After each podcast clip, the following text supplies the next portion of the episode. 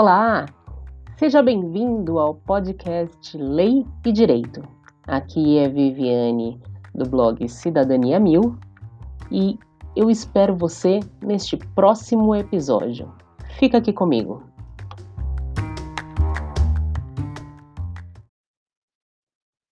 Olá, pessoas queridas, tudo bem? Aqui é Viviane, do blog Cidadania Mil.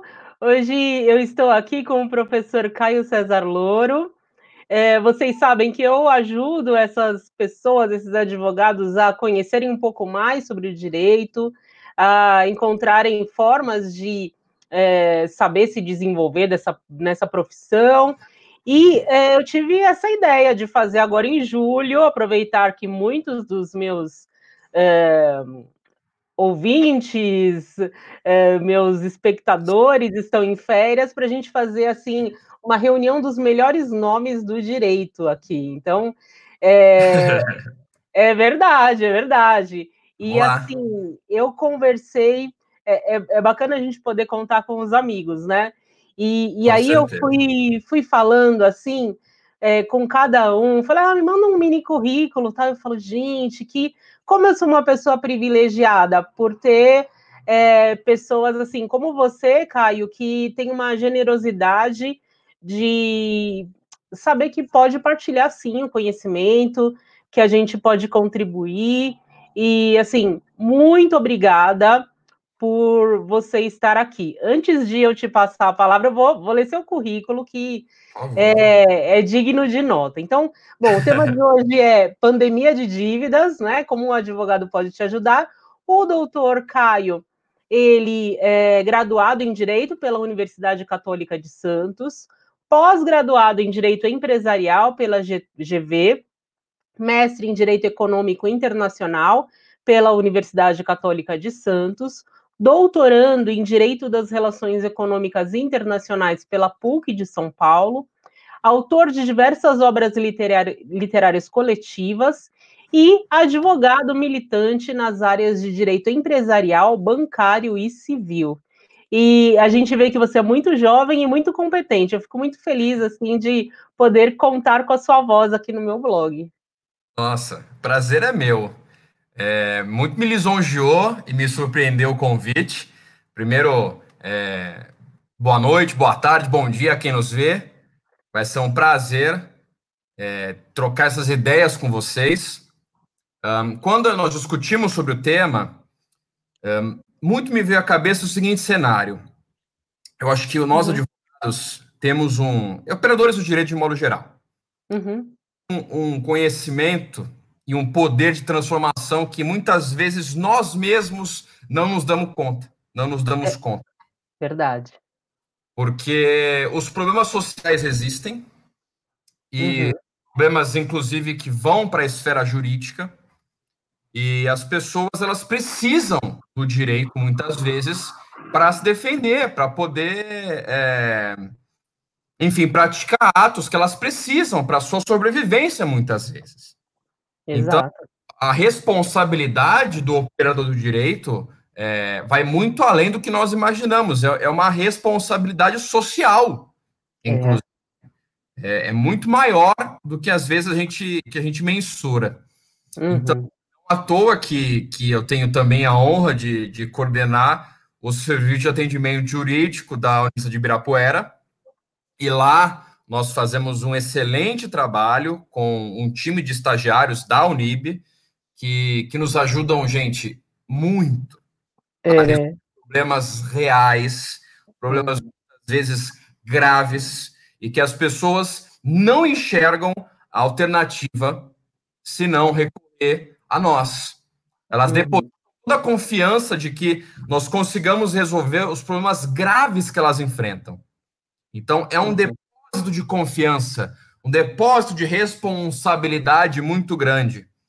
Então, nós, direito, nós temos que ter essa, essa, essa reflexão, e aí que entra o tema da, da, nossa, da nossa live, em como nós podemos ser instrumentos de transformação social, uhum. tendo direito como uma ferramenta para isso.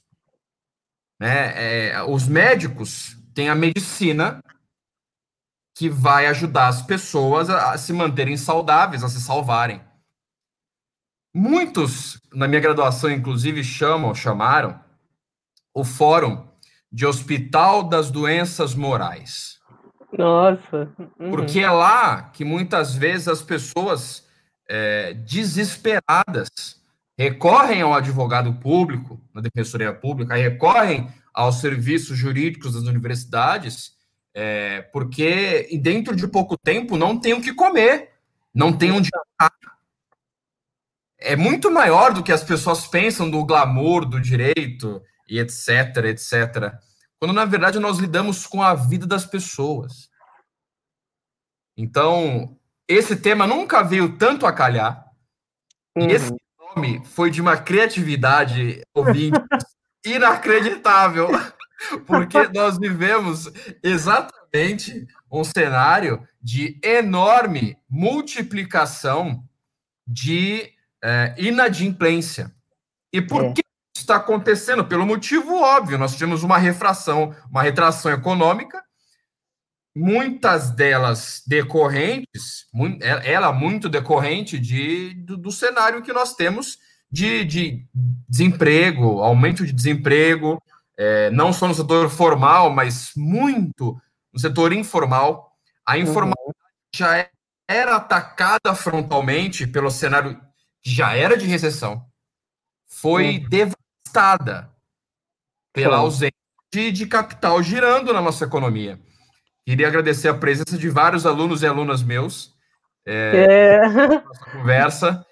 Por favor, joguem dúvidas aqui, porque este tema, é, infelizmente, ele, é, ele, é, ele, ele tem a sua divulgação né, limitada, mas eu tenho a impressão que não só este tema, que vai muito ao encontro da nossa realidade, mas o próprio direito, no que a gente vai conversar, ele é, deveria ser lecionado lá no ensino médio. Com certeza. Todas as pessoas deveriam saber o mínimo de direito constitucional. Uhum. Deveria o mínimo de direito do consumidor, principalmente direito do consumidor, que é o nosso dia a dia. É um de direito civil na parte de relações contratuais, é o que a gente vai conversar agora. Porque você fica muitas vezes à mercê, dependente e absolutamente alienado na, no, nos limites do seu direito. E muitas vezes isso é alvo de injustiças. E aí que serve a figura do advogado. E aqui eu quero fazer não a figura do advogado puro e simples, mas a figura do educador jurídico, aquele que dá ferramentas para que as pessoas que estão nos ouvindo, espero que seja o maior número possível, saibam o que fazer nesse, nesse cenário. Então, nós vamos falar basicamente, eu vou usar, aí já entrando no tema, eu já vou usar um exemplo que eu ouvi muitos seguidores das minhas redes sociais me perguntando.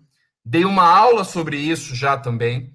E acho que vai ser muito interessante, porque vem sendo alvo de muito questionamento. Quando falam em dívidas, na questão contratual e na questão contratual locatícia. E aí, o que isso quer dizer, professor? Fala em português, por favor. Não por isso. Se você que está me vendo, está me ouvindo, é locatário. E o que é locatário? É aquele que aluga de alguém um imóvel, ou para sua residência própria, da sua família, ou para a hipótese de você, de, de uma locação empresarial, por exemplo. Você tem lá sua lojinha de capinha de celular, a sua portinha, e você vende capinha de celular, e as pessoas não estão mais comprando capinha celular porque elas não saem mais de casa. É. Pô, nós estamos falando aí dos últimos dois, três meses, porque atualmente nós estamos numa fase em que as coisas aos poucos estão reabrindo, mas ainda nós estamos muito longe de um cenário econômico favorável então as pessoas já estão com dívidas. Essa live aqui é útil porque o cenário de endividamento ele já existe, ele já é uma realidade.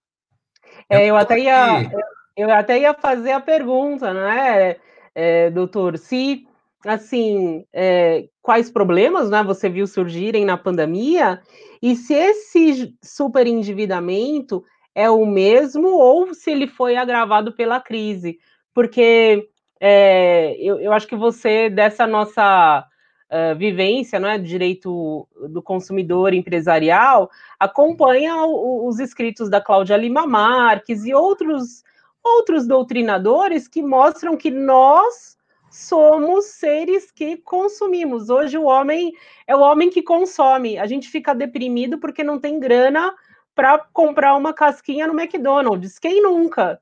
Não é verdade? Então, é, isso toca muito a individualidade da pessoa e as pessoas não conseguem, às vezes, resolver o as questões sozinha, porque é, elas não sabem, não sabem o que fazer. E é, se houvesse, por exemplo, um treinamento no ensino médio, nós teríamos outro tipo de população. Concorda comigo? Plenamente. Plenamente. É, infelizmente, a, a, desinformação é generalizada no mundo jurídico pior. Então, a gente tem que lidar com isso da maneira mais transparente e, e buscar ser mais informativo possível para quem nos vê, para quem nos ouve. E aí, é, o, que, o que a gente verifica muito é que as pessoas já estão, muitas delas, em vias de, de, de serem alvo de ações judiciais, se já não estão sendo é, réis em processos. Nós temos uma, uma legislação, uma lei especial, mais precisamente na questão locatícia, uma lei especial de locação muito desequilibrada, ao meu ver, em favorecimento à figura do locador em relação ao locatário. O locatário, infelizmente, é, eu vejo ele como, como muito frágil na relação da locação. Uh, então, evidente que a inadimplência, a inadimplência ajuda tudo isso a piorar. Uhum. Mas a gente tem que lidar com uma legislação que, que muitas vezes é, não nos dá a resposta mais justa. Então, nós precisamos de um arranjo jurídico bastante sofisticado para conseguir, nós, enquanto defensores, é, pa patrocinar o melhor interesse possível, muitas vezes, das pessoas que estão em, maior, em situação de maior vulnerabilidade, de maior dificuldade. E aí, entrando mais profunda e diretamente no tema, eu estou usando aqui no nosso exemplo mas que pode ter remédios e respostas semelhantes para todo tipo de dívida envolva algum tipo de relação de contrato, desde a parte empresarial, que é um pouco mais sofisticada, mas até as relações civis que têm contratos envolvidos. E aí eu vou usar o exemplo da questão da, da locação. E aí, gente, o que é importante a gente, já entrando na, na parte jurídica em si, no direito, nós temos até com mais sofisticação. Agora, há pouco tempo atrás, no ano passado, no final do ano passado, meados do final do ano passado, é, nós tivemos uma medida provisória que foi aprovada e que foi conhecida, batizada como a Lei da Liberdade Econômica. E ela teve a MP 881, que foi convertida na Lei 13874 de 2019. E essa lei deu bastantes avanços do ponto de vista contratual, civil, e também do ponto de vista empresarial. E uma dessas, eu não vou trazer todas porque não convém ao nosso objetivo, mas uma delas que foi bastante importante para a gente responder a pergunta o que fazer nesse, nesse momento, e aí, enquanto patrocinadores é, de pessoas que precisam de nós, nós nos, podemos nos valer das regras de interpretação contratual.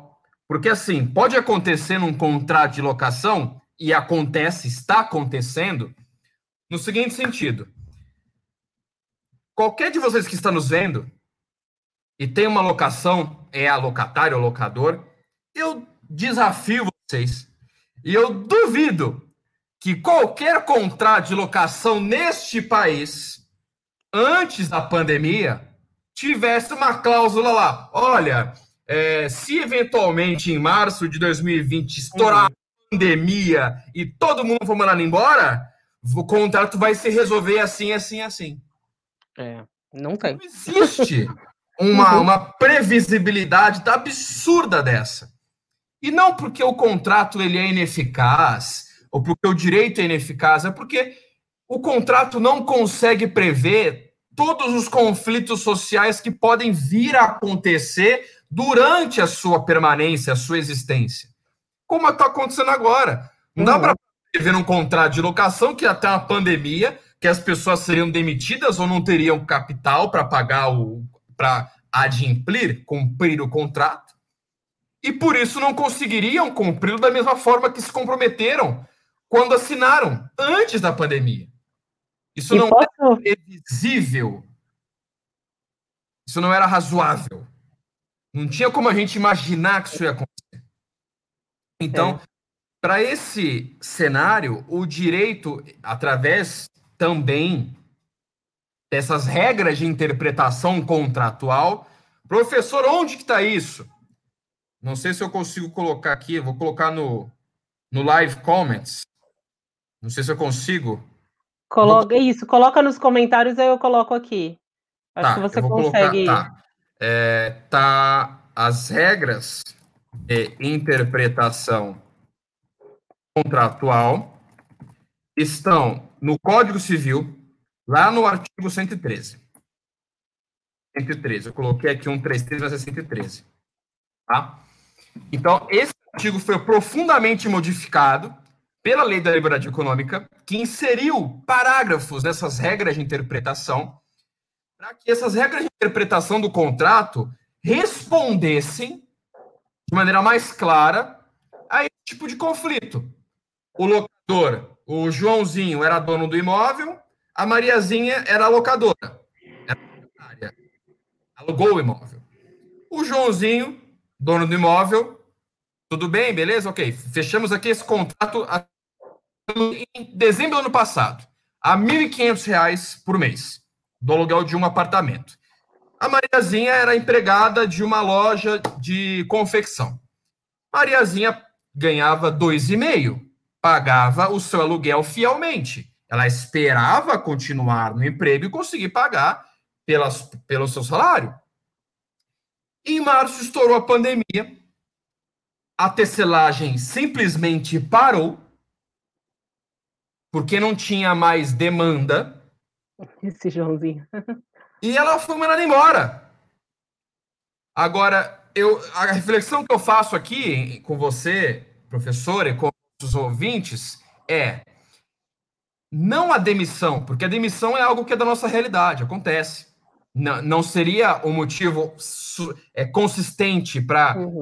gerar um contrato no meio do, do jogo.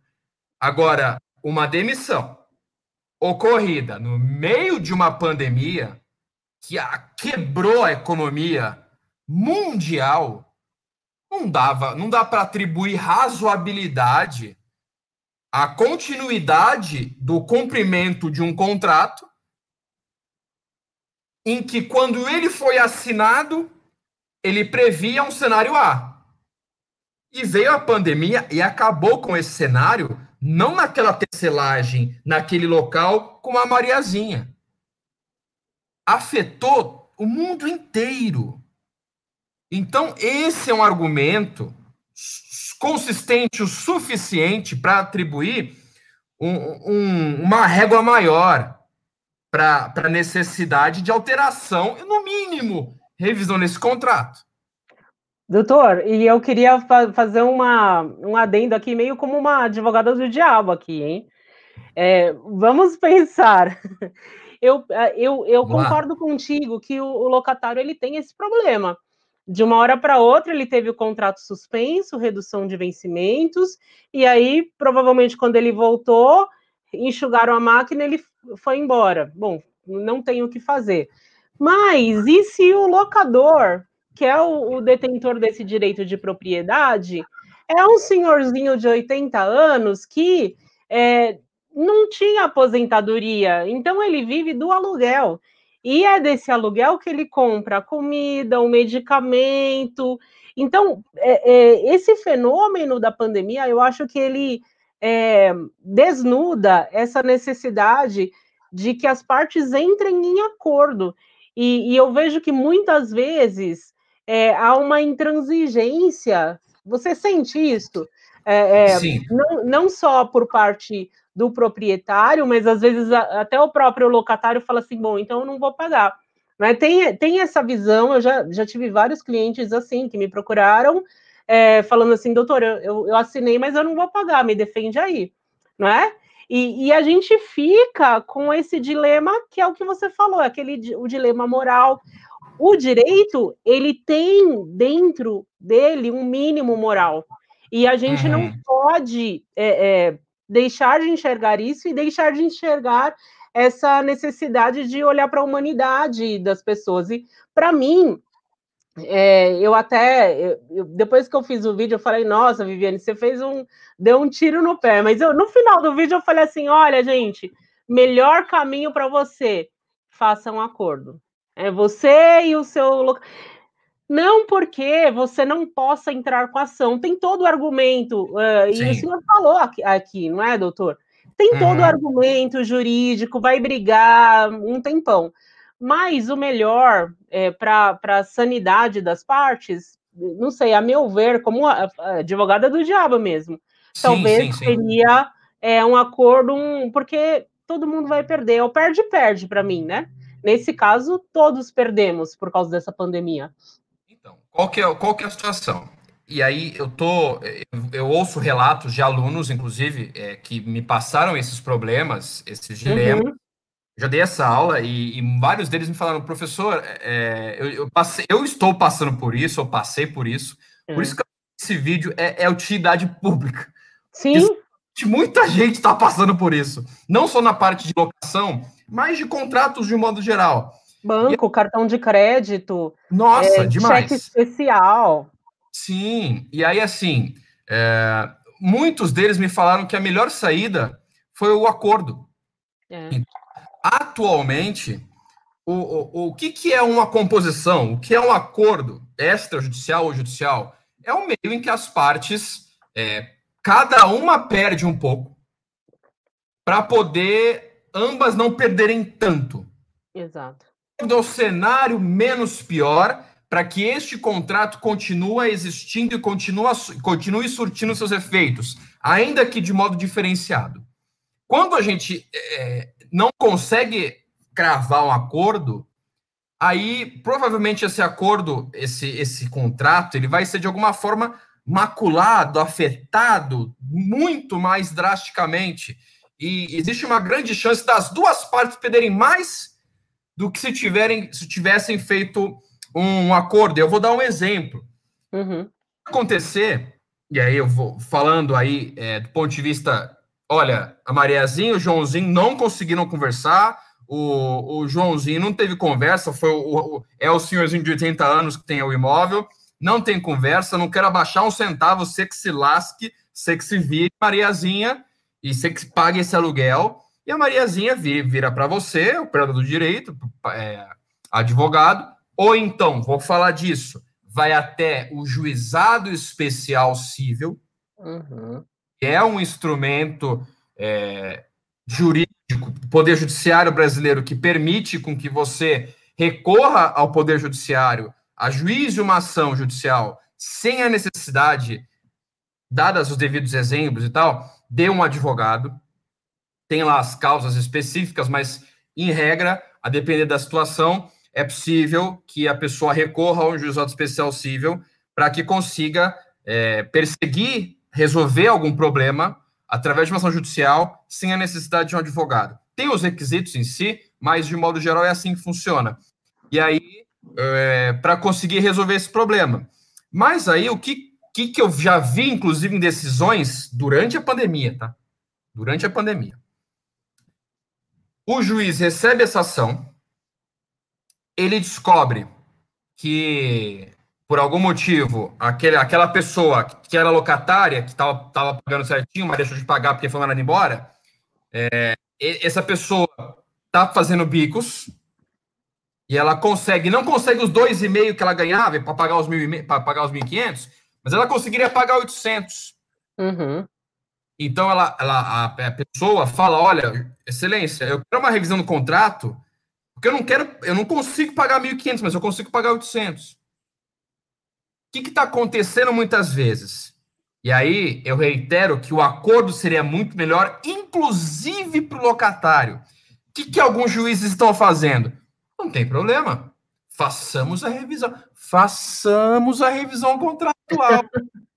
Mas, cara pálida, você vai pagar 800 em. A gente está em julho. Julho, agosto, setembro. E aí, a, a, ideia é que se normalize, isso vai ser averiguado durante a ação, vamos suspender a ação, você vai pagar menos até, sei lá, setembro, outubro. E depois, catário que ajuizou a ação e não quer pagar os 700 a mais que deveria para inteirar o aluguel, você vai pagar em novembro, você vai pagar os 1.500 do contrato, mais os 700 durante os quatro meses que você deixou de pagar. Ele vai, ele vai fazer você pagar 2.200. É. Tá acontecendo isso? Nossa, professor, tá acontecendo isso? Está acontecendo isso. E por que, que eu estou trazendo esse alerta? Porque o acordo extrajudicial é o melhor, é o melhor.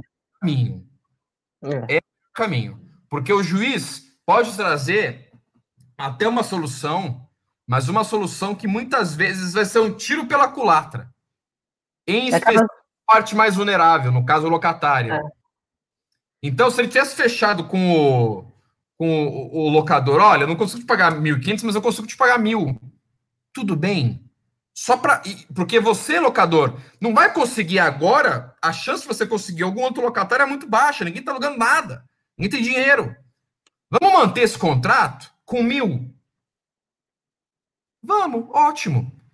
Por quê? Porque se você precisa do, do judiciário, o judiciário existe uma chance dele falar: olha, você até pode pagar menos agora, mas depois você vai ter que pagar agora. E aí a conta vai ficar muito maior e muito pior. E com juro, lá, lá, lá, lá, lá, lá, lá, lá. E por que isso? Porque é aquela decisão salomônica por causa dessa alteração da medida provisória da liberdade econômica, que diz que vale o combinado. É basicamente isso. Então, o juiz, para ele interferir no contrato, ele precisa ter uma clareza solar. Nesse caso, eu acho que tem numa, na balança duas realidades. Uma é o direito de propriedade, outra uhum. é o direito contratual. Juiz algum vai contra o direito de propriedade, assim, né? De, de... Sim. Não é verdade? Então, sim, sim, sim. eu acho que o raciocínio deles é esse: olha, já que há uma intransigência, vocês combinaram, né? É, o, uhum. o, que uhum. eu vi muita gente fazendo também é entregar o imóvel. Ah, então eu tenho quanto de multa para pagar? Eu entrego. Aí, nessa entrega do imóvel, muita gente, é, muito locador, locador percebe, poxa, eu vou ficar com esse imóvel, um mico na mão. Aí eles começam a negociar. Né? Inclusive, o, o Maurício, Maurício Romanato, aqui, meu amigo de muitos anos, obrigado pela, pelo prestígio, ele também trabalha na questão jurídica, ele também trouxe aqui o adendo para nós de que nos acordos trabalhistas está acontecendo bastante isso inclusive. Então, é, não é só, não, é, não tem só impacto na parte civil, na parte trabalhista, pelo que eu entendo e pelo que eu também estou ouvindo e pelo que o Maurício também trouxe para a gente, é, isso também está acontecendo bastante. Tá? A suspensão do contrato de trabalho e depois ver o que faz e tal. Então, partindo para a hipótese judicial, nós temos duas hipóteses até para responder de maneira jurídica, técnica, clara, e o mais clara possível, até para os que não são do direito, porque eu acho que eles têm que ser os mais impactados com essa conversa. Nós temos hipóteses, previstas, inclusive, através de regras de interpretação do contrato e através do Código Civil, da legislação civil de um modo geral. Duas, dois são os cenários.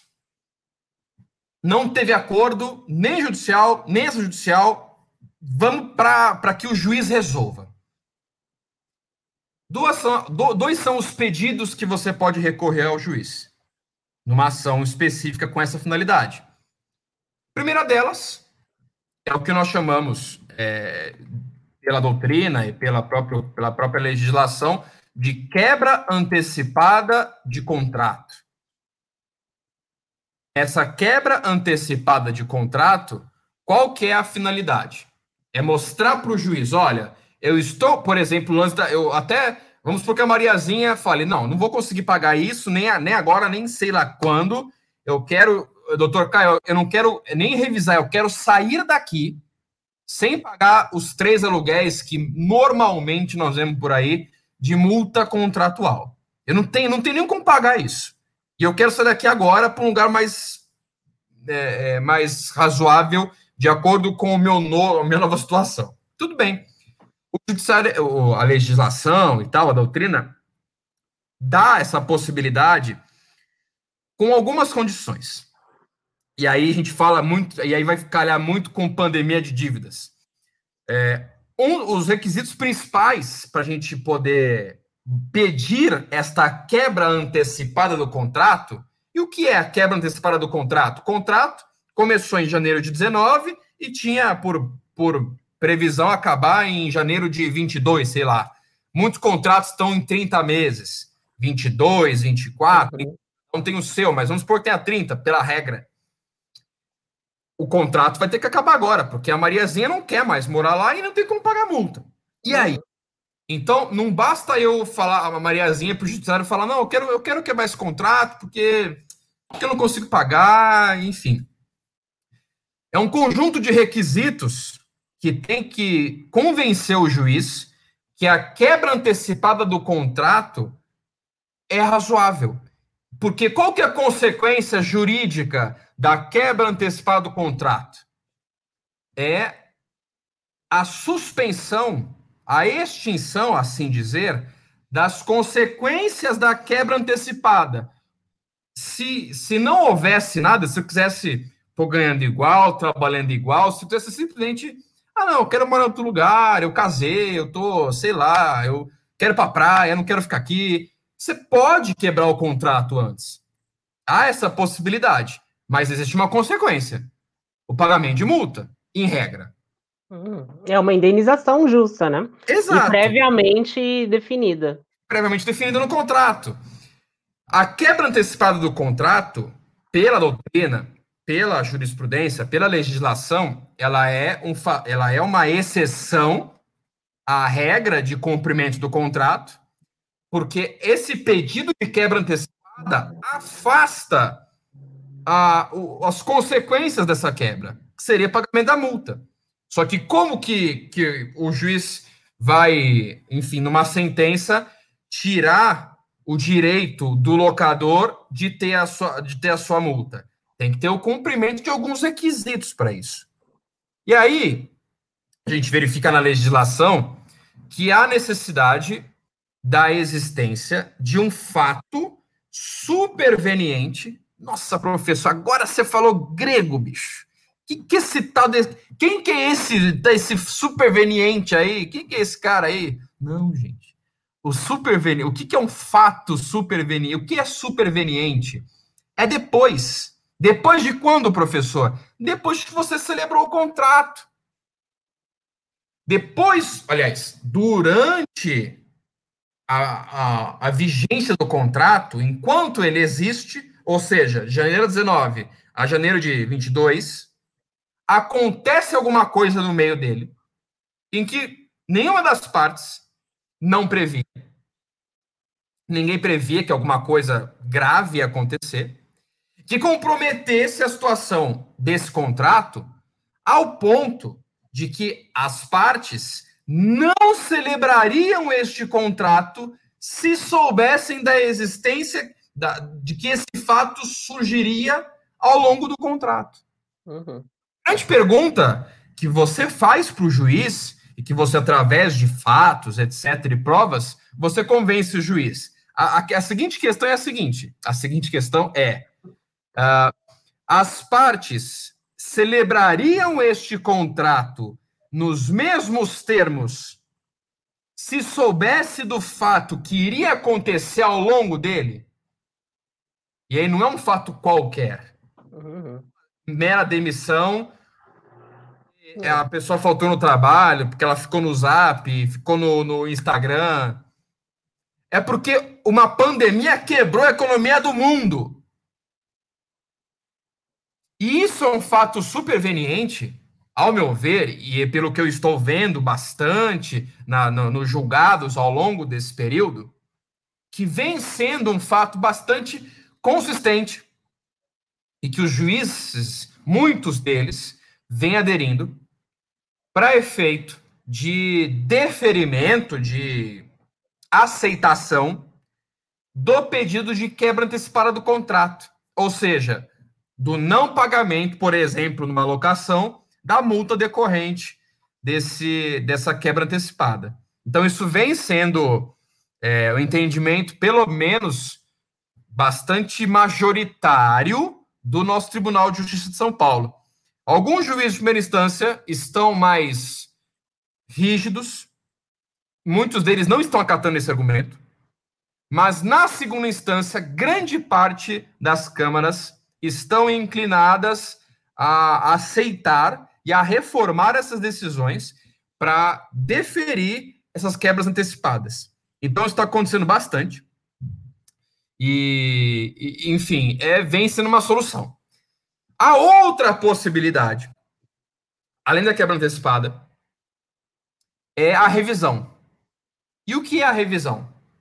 A revisão não tem a finalidade de acabar com o contrato, que nem na quebra antecipada. A revisão, ela vai alterar a sua forma de cumprimento para que as pessoas consigam cumpri-lo. E assim é, vão pedir esse, essa alteração por um motivo razoável. Não é porque eu acordei de mau humor e não quero cumprir, não quero diminuir. Ele tem um fator suficientemente consistente para isso. E aí a pandemia também vem sendo um argumento bastante utilizado que, de fato, vem sendo um grande motivo para essas revisões contratuais. E aí eu falo, é, a professora falou bastante aí também, falou um pouco de empréstimos. É, a pessoa fez o empréstimo antes da pandemia, de 10 mil, estava pagando de mil em mil, 10 parcelas de mil, sei lá, ou 1.500, que banco, né? A gente sabe como é que é. 10 parcelas de 1.500, ganhava 3, a conta bate, beleza. Mas ela foi mandada embora por conta da. Ela trabalhava. Inclusive, eu peguei um caso desse, eu expliquei para minha turma, numa, numa outra instituição, eu expliquei para minha turma um caso real de uma, de uma locação em que a pessoa é, é, tinha uma loja dentro de um shopping. Não é porque o dono da loja não quis abrir. O, shop, o shopping fechou. Quer o lojista queira, quer ele não, não dá para ele continuar aquela, aquela, aquela, aquela atividade. Nem se ela quisesse descumprir, porque o shopping tinha uma porta e essa porta estava fechada. Porta fechada, não entra cliente, não entra cliente, não entra dinheiro, não entra dinheiro. Aquele que trabalhava no shopping não tem como pagar o seu locador. E aí? ele a, a responsabilidade vai ser integral do locatário. Perceba como isso, isso geraria algum tipo de injustiça, porque só ele se responsabilizaria pelo inadimplemento do contrato. Quando na verdade não é porque o, o, locatário ele não, ele não ele não fez uma boa divulgação, ele não tem um Insta com YouTubers bombando a sua loja, é porque o shopping estava fechado. Então, e o pior, doutor, é que no, ah. nesse contrato de shopping center, a gente tem pelo menos uma ideia de que uh, deveria haver uma parceria entre lojista de shopping center e dono do shopping, né? Então, mais ainda, eu vejo que deveria ser feito o um acordo, e muitas vezes no shopping center é meio intransigente é, a coisa, né? Sim. Alguns é, é, vêm dessa ação, inclusive, é, o próprio, da próprio advogado, defensor, ele, ele colocou, ele printou uma série de shoppings no Brasil uhum. que, com um perfil, como você muito bem colocou, um perfil de é, colaboração com o lojista, no sentido de que não dá para cobrar o que se cobrava quando a loja estava aberta. Então, shopping ele tem várias taxas de manutenção, taxa de é, publicidade, ele tem algumas taxinhas que eles têm que que eles cobram dos lojistas, além do, da locação, enfim. E, e várias, vários desses shoppings afastaram essas taxas e diminuíram drasticamente o valor da locação, porque sabem que nem é conveniente para eles que lojistas fechem depois uhum. que a pandemia acabar. Sim. Então, o acordo ele vem em conveniência para as duas partes. A ideia é que ambos percam o menos possível, mas que sobrevivam. Eu acho que essa tem que ser a tônica de ambas as partes. E essa vem sendo a tônica da nossa segunda instância aqui em São Paulo. Pelo que eu verifico aí é, com certa recorrência. O que me deixa um pouco mais tranquilo. As, essas questões não chegaram ainda de modo consistente, não tem nenhum, não tem nenhuma decisão, por exemplo, nenhuma decisão repetitiva sobre esse tema, não é. tem jurisprudência consolidada porque, é, enfim, a gente não tem muito tempo, né? É tudo muito recente. É, então a gente está construindo esse assunto ainda na, na, na nos, nas instâncias superiores. O fato é que eu venho percebendo razoabilidade, é, pelo menos na nossa segunda instância, o que me deixa até que tranquilizado. Né? Uh, e aí eu queria trazer mais especialmente para ambas as hipóteses faz sentido, mas mais é, para a hipótese da, rescisão, da, da revisão. Uma teoria que é bastante consolidada e de conhecimento bastante claro entre nós, advogados, professores, mas que eu queria levar para o ouvinte, que não é do direito, que não tem obrigação, ou é estudante ainda e não conhece, e pode ser um agente multiplicador dessa informação. Uhum uma, uma teoria que é bem clara, pacífica entre nós, que tem, é, tem a, a denominação de teoria da imprevisão. E o que é essa teoria da imprevisão? Que alguns doutrinador, doutrinadores gostam mais, outros gostam menos. Enfim, a razoabilidade ainda não é, é meio cada caso a um caso, mas é uma teoria que vem sendo bastante consolidada na nossa legislação, inclusive com algumas previsões, com algumas, alguns artigos lidando com isso. E aí eu fazer aqui uma, uma análise rápida do, do 478, do 479, eu vou colocar aqui no chat, depois para vocês terem acesso e lerem com calma. Mas é basicamente os artigos 478, 479, 617, 317, fechou. O Código Civil. Joguei aqui no chat. Depois, é, os ouvintes que puderem, olhem no Código Civil, olhem os artigos e leiam com calma. Mas, basicamente, o é, que, que traz, por exemplo, o 478? Ele vira e fala, olha, nos contratos de execução continuada, nossa, professor, o que, que é isso aqui? Antes de assustar com o termo, tenta entender o que as palavras significam. Contrato, tá? De execução, tá? Continuada. É um contrato que continua sendo executado no tempo. É, é, é, é eu ir no shopping comprar um celular à vista e ele me dá? Não, isso não é continuado. Eu vou, compro, ele me dá o celular, eu dou o dinheiro, acabou. Agora, no financiamento de um veículo, eu vou, a não ser que eu pague ele à vista, eu vou, eu vou fazer um financiamento, eu vou pagar ele várias vezes é, para o banco, e o banco vai, ao final do, do financiamento, me dar o carro. É um contrato que continua no tempo, é de execução continuada.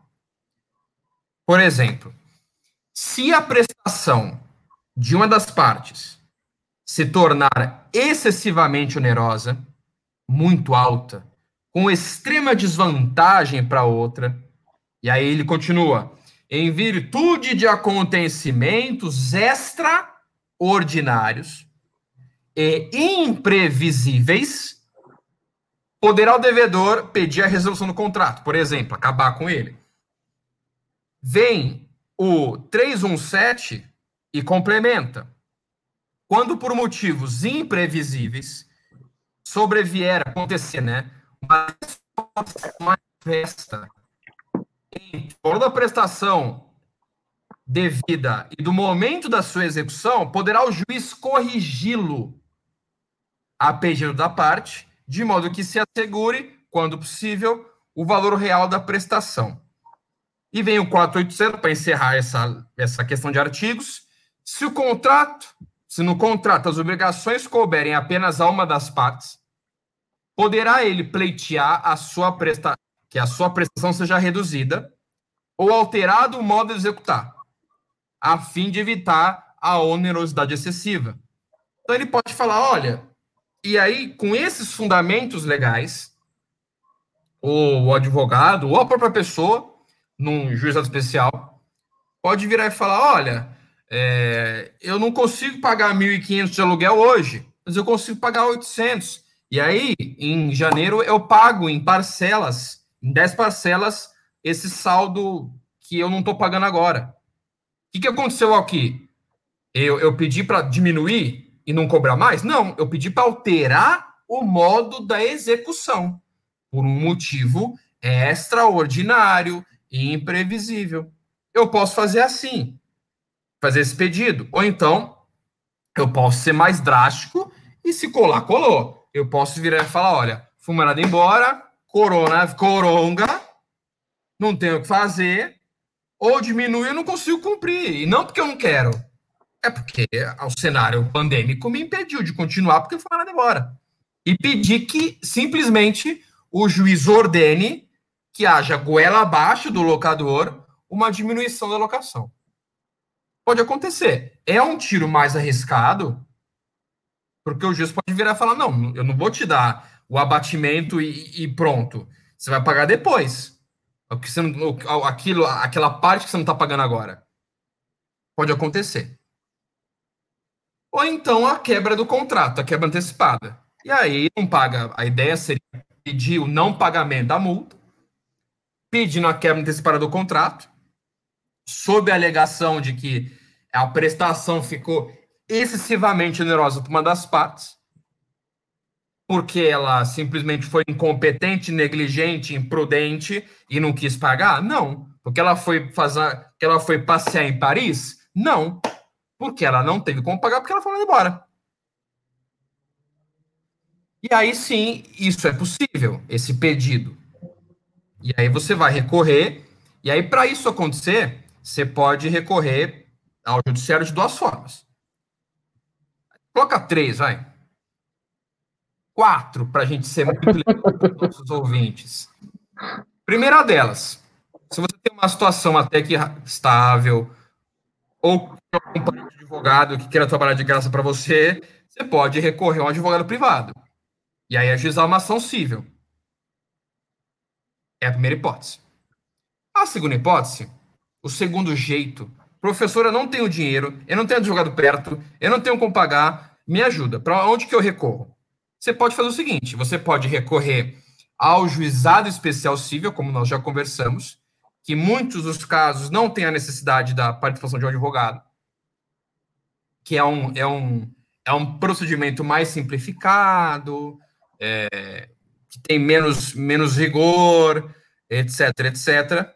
O Marcos aqui, ser empresário no Brasil é desafiador. Olha, eu diria que é franciscano, porque é, dos, de 2013 a 2018 eu tive história de advocacia, fui sócio no escritório, e eu sei o que é todos os meses ao final fazer uma engenharia inacreditável para conseguir pagar a folha, pagar os impostos, pagar sala, pagar material, pagar luz e assim não é fácil. Não é fácil. A complexidade tributária, ela não é só cara como é difícil de fazer. Não contente ser enorme e não dar retorno quase que nenhum, é, é muito difícil você pagar. Não é só grande pagamento, mas como é caro você saber como pagar. É, é, é impressionante isso no Brasil. Mas acontece, está acontecendo existe uma corrente no, no Congresso com a finalidade de alterar, fazer uma reforma tributária, que eu não sei se vai sair, mas enfim. São, seria um papo uma, uma outra live. A gente faz uma outra, outro bate-papo. Exato. Mas o fato é que uh, você pode recorrer ao, juiz, ao juiz especial para pedir esse, essa alteração no contrato ou a quebra dele, a finalização dele sem multa no juiz especial civil, sem advogado. Mas muito honestamente, as minhas duas últimas recomendações são as melhores recomendações que eu tenho a vos dar. A primeira delas é a Defensoria Pública, que é uma instituição que faz parte é, da estrutura do Estado e que tem a finalidade de promover a assistência judiciária, advogados de graça para a comunidade. E aí você procura a Defensoria Pública mais próxima da sua casa. Ou então eu tenho uma outra alternativa, que é aí que é aquele, inclusive, que vos, que vos fala, que através da Universidade de Ibirapuera, fazendo aqui um jabazinho, no seu corpo, na sua, na, na nossa própria instituição, nós temos, é, para a comunidade regional, nós temos ali o serviço de atendimento jurídico. E o que, que é isso, professor Osaju? ele tem a finalidade de é, prestar assistência judiciária gratuita para a comunidade carente daquela região da universidade e que não tem a possibilidade de acesso a um advogado e que quer recorrer ao nosso serviço jurídico. E aí nós temos a minha coordenação e outros 12 estagiários extremamente dedicados, dispostos a, e com resultados para vos apresentar de, de resolução de conflitos. E aí vai aí desde a questão de direito de família, uh, o índice de divórcios ao longo da pandemia aconteceu, né? A pessoa é. ter em casa, a patroa lá fica os dois, enfim. Então a gente recebeu uma demanda de, ser, de divórcios, inclusive aconteceu com alguma recorrência mas não só a parte de direito de família, brincadeiras à parte, mas também é questão de alimentos. É, isso foi muito intenso nesse tempo. É, pessoas que perderam emprego não puderam pagar, a gente teve que fechar mecanismos para que as pessoas não tivessem é, passassem necessidade. E na parte civil nós também fazemos esse tipo de pleito de alteração contratual, seja de quebra de contrato, seja revisão de contrato. Doutor. Aí, não, é, não só por locação, mas por empréstimo, por qualquer tipo de contrato. Doutor, e, e para essa pessoa que precisa, né? Fala assim: nossa, vi essa live, agora eu já sei. Eu já sei onde eu vou, eu vou procurar esse advogado que dá assistência tal. A universidade está ainda com, sem atendimento aberto. Como é, essa pessoa chega a você e, e qual é esse, esse filtro que é feito? Porque, de repente, é, vamos imaginar que, sei lá, chega, vamos pensar o Silvio Santos lá para tentar atendimento. Você vai dar uma uhum. filtrada. Quem é esse perfil do assistido que pode receber esse atendimento no Saju e como ele pode entrar em contato? Primeiro, a resposta, ah, tá a resposta mais importante pra, da, das suas perguntas é a, é a, é a, é a pergunta. É, qual é, como que eu falo com ele? É a resposta da pergunta eu joguei aqui no, no, no chat e a ah, professora coloquei. Viviane jogou no, no, nos comentários da live para vocês. O e-mail. Nós estamos fazendo momentaneamente atendimentos virtuais. Ressalto que o Poder Judiciário paulista desde 2012, tem seus processos já iniciados de modo virtual. Então, é, de modo geral, os processos eles são virtuais, então isso facilita muito a nossa vida, muito, né, nesse cenário. Então, nós estamos recebendo demandas de assistidos, é, seriam clientes, né? Através desse e-mail, a pessoa ou a gente combina um, uma conversa, um, um, telefonema, ou por e-mail a pessoa relata qual, quais são os problemas que ela está enfrentando, e aí nós encaminhamos para o nosso time, e aí lá nós discutimos a melhor estratégia e implementamos. Inclusive, durante essa pandemia, nós já tivemos processos iniciados e já finalizados com as devidas soluções, tá?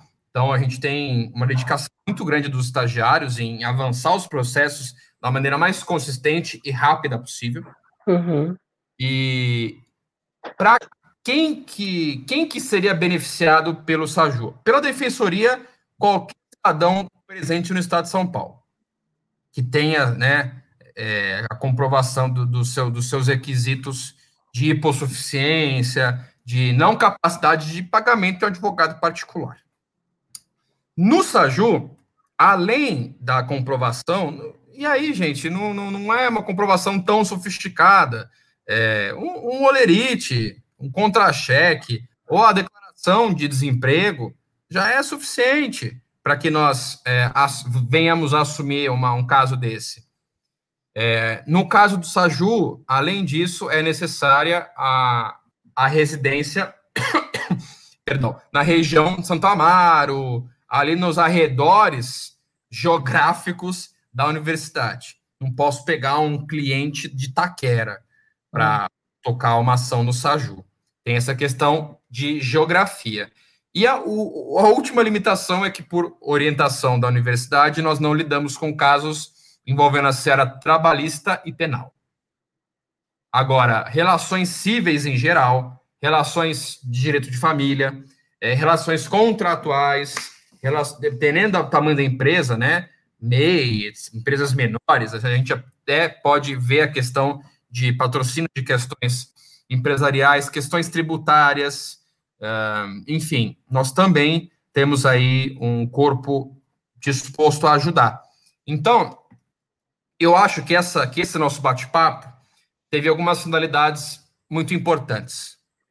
primeira delas é mostrar para quem está nos vendo, turma, se vocês estão passando por problemas envolvendo dívidas na pandemia, é possível, existem fundamentos jurídicos e jurisprudenciais, de decisões dos tribunais superiores e de doutrina, livros de direito, que também ajudam a argumentar a possibilidade de revisão desses contratos, dessas situações.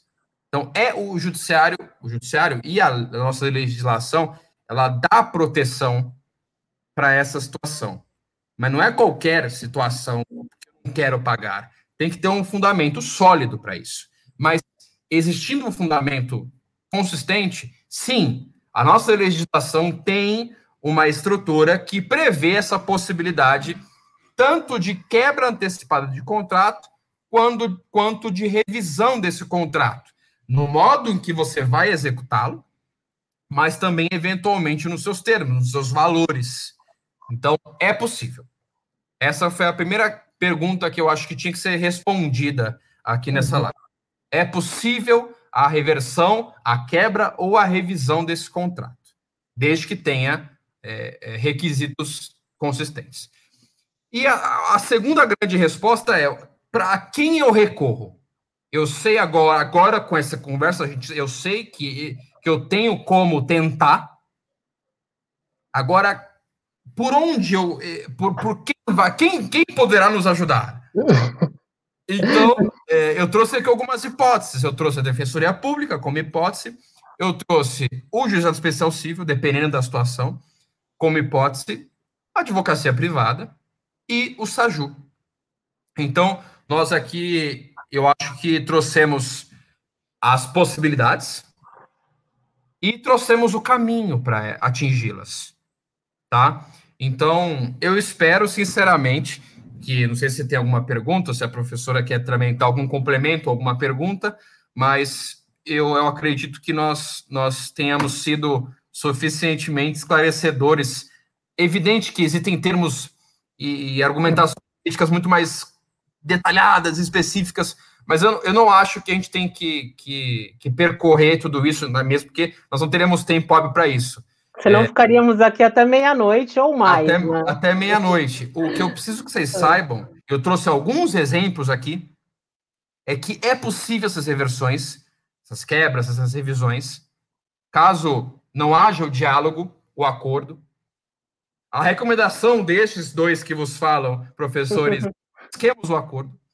Mas é. se não conseguir, existem é, respostas que podem resolver os vossos problemas e sanar essas dores, que eu sei que são dores que estão presentes em muitas das famílias aí no nosso estado de São Paulo, no nosso país. Tá? Eu espero que vocês, que depois de terem nos ouvido, vocês estejam um pouco mais tranquilos e que, se alguma coisa me acontecer nesse sentido, eu, eu posso tentar um caminho e, e eu sei quem vai me ajudar nesse caminho. Então, é Exato. é a finalidade nesse nosso bate-papo. E assim, e pensar que, como é uma questão de justiça, é, acreditar nessas ferramentas, utilizar as ferramentas e verificar, bom, além disso, o que eu posso fazer? Eu estou com angústia. O advogado talvez realmente não seja o, o, o profissional para cuidar dessa sua angústia. Aí você procura um atendimento psicológico para te ajudar a lidar com isso, principalmente porque hoje em dia nós somos pessoas que consomem. Tem um, um autor, professor, eu não sei se você já leu, que é o Zygmunt Bauman. Ele Com é um certeza. sociólogo, não é? Com e ele certeza. já faleceu e era um fofo. Quando, se vocês é, quiserem entrar, né? Aí no YouTube tem várias entrevistas dele. Ele falava mesmo. E, e ele tem um livro que chama Vida para Consumo. E, e, quando eu li esse livro, eu falei: caramba, é, a gente precisa dessa. A Elo está falando que Passa muito rápido as lives, verdade. A Sim. Beijo, Luísa. Obrigado. Diga. A gente, a gente precisa desse conhecimento para criar esse estofo emocional também. Né? E realmente o advogado, a, nossa formação é outra. Então, busque o atendimento de um psicólogo, busque uma ajuda, é, talvez aí, de um profissional da administração ou da contabilidade, para ajudar você a montar um fluxo de caixa para sair, porque às vezes quando você está dentro desse movimento de dívida, você se sente no mar sem nenhuma tábua de salvação, diferente do Titanic, não é? Que lá no final uhum. do Titanic, a mocinha sobe na tábua e o Leonardo DiCaprio vai caindo. Uhum. A pessoa, quando está endividada, ela não vê a tábua. Ela só uhum. vê que, meu, tá gelado o mar e ela, e ela vai se sufocar. Então você tem que buscar todas as ferramentas, o jurídico, o do administrador ou, ou contador, um deles, e uhum. o psicólogo. Então, é, cuide-se, não, não, não deixe esse problema financeiro tomar conta da sua vida. E por isso que a gente é, pensou nesse bate-papo, e eu agradeço, professor, é, que você realmente, falo de novo, né? Foi generoso em dividir o seu conhecimento. Eu acredito que a gente que é professor sabe que quanto mais a gente fala, quanto mais a gente divide, mais a gente constrói e aprende, permite que esse nosso conhecimento seja aquela pedrinha que vai no meio do lago e ela vai fazendo as ondas e vai chegando a lugares que a gente nunca imaginou para ajudar as pessoas. Eu de verdade agradeço imensamente é, pela sua disposição e pelo seu serviço aí, serviço público até, né? Muito obrigada. Olha, é, quando, quando eu entendo o Saju, a ideia de, de, Eu sempre fui do mercado financeiro. E quando eu entendo o Saju, é, e recebi essa. É, eu tomei um banho de realidade. Sim. Tão grande e tão é, é, Fernando Pleonasmo, mas tão engrandecedor que eu passei a ver as pessoas e lidar com elas de uma maneira muito mais humana. Uhum. Nós, no direito, temos um cenário muito conflitivo, muito litigioso, nós muitas vezes é, nos afastamos de, de, dessa humanidade que, que, é, que, ao meu ver, hoje, o Caio de hoje, tem a clara concepção de que nós não conseguiríamos entregar um resultado consistente é, para um assistido, para um cliente, se nós não entendermos a pessoa que está por trás, o que ela está sentindo. Então, é, o advogado, que eu acho que é, ele, ele faz um trabalho com, com que alivia a pessoa, ele não pode simplesmente chegar, virar para o cliente e falar, ó, tem que fazer uma ação tal, o argumento é tal, o prazo médio é tal, até logo. Uhum.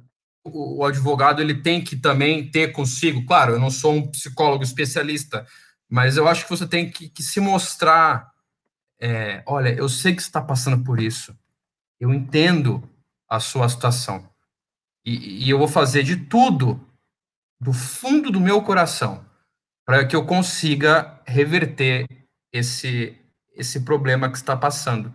E, e você vai ter de mim a, a, a total entrega para que isso aconteça. Eu ia fazer o mesmo trabalho que eu faria pela, pelo meu primeiro exemplo, daquela ação que resolve e tal.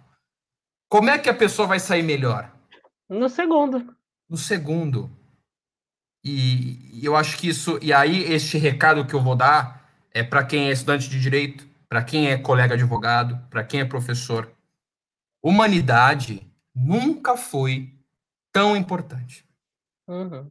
As nunca foram tão é, carentes e tão frágeis e tão sem um senso de futuro. É, as pessoas não sabem o que vai acontecer. Quando você entrega tranquilidade para a pessoa, o nosso serviço vai muito além do direito.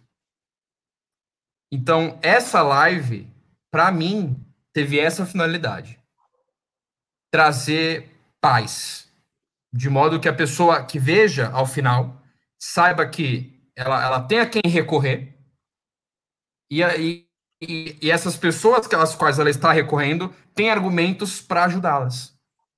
E era essa a minha finalidade nessa noite motivo pelo qual eu quero agradecer a professora Viviane pela oportunidade de entregar isso para os nossos ouvintes. Eu vou multiplicar essa live em todas as minhas redes sociais. Peço a gentileza de todos os nossos ouvintes que multipliquem essa live para pessoas, para nós consigamos atingir a maior quantidade de pessoas possível, para que nós entreguemos paz e tranquilidade para a maior quantidade é, de, de ouvintes e telespectadores, enfim. Tá? Então, eu quero agradecer também aos meus alunos e alunas que estiveram presentes na nossa live, não só da, da Unibirapuera, como de outras instituições, amigos e amigas. me senti muito prestigiado por vocês. Obrigado por estarem aqui. E fiquem com Deus. Espero que tenha sido útil e espero que nos vejamos em novas oportunidades. Obrigado. Amém. Tchau, professor. Tchau, pessoal. Tchau, gente. Fiquem bem. Obrigado. Fiquem com Deus. Até mais.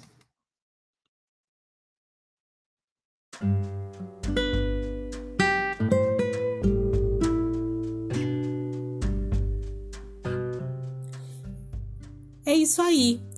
Você já conhece o nosso site? Navegue no cidadaniamil.com.br e saiba mais sobre o nosso conteúdo. Um abraço da Viviane do blog Cidadania Mil.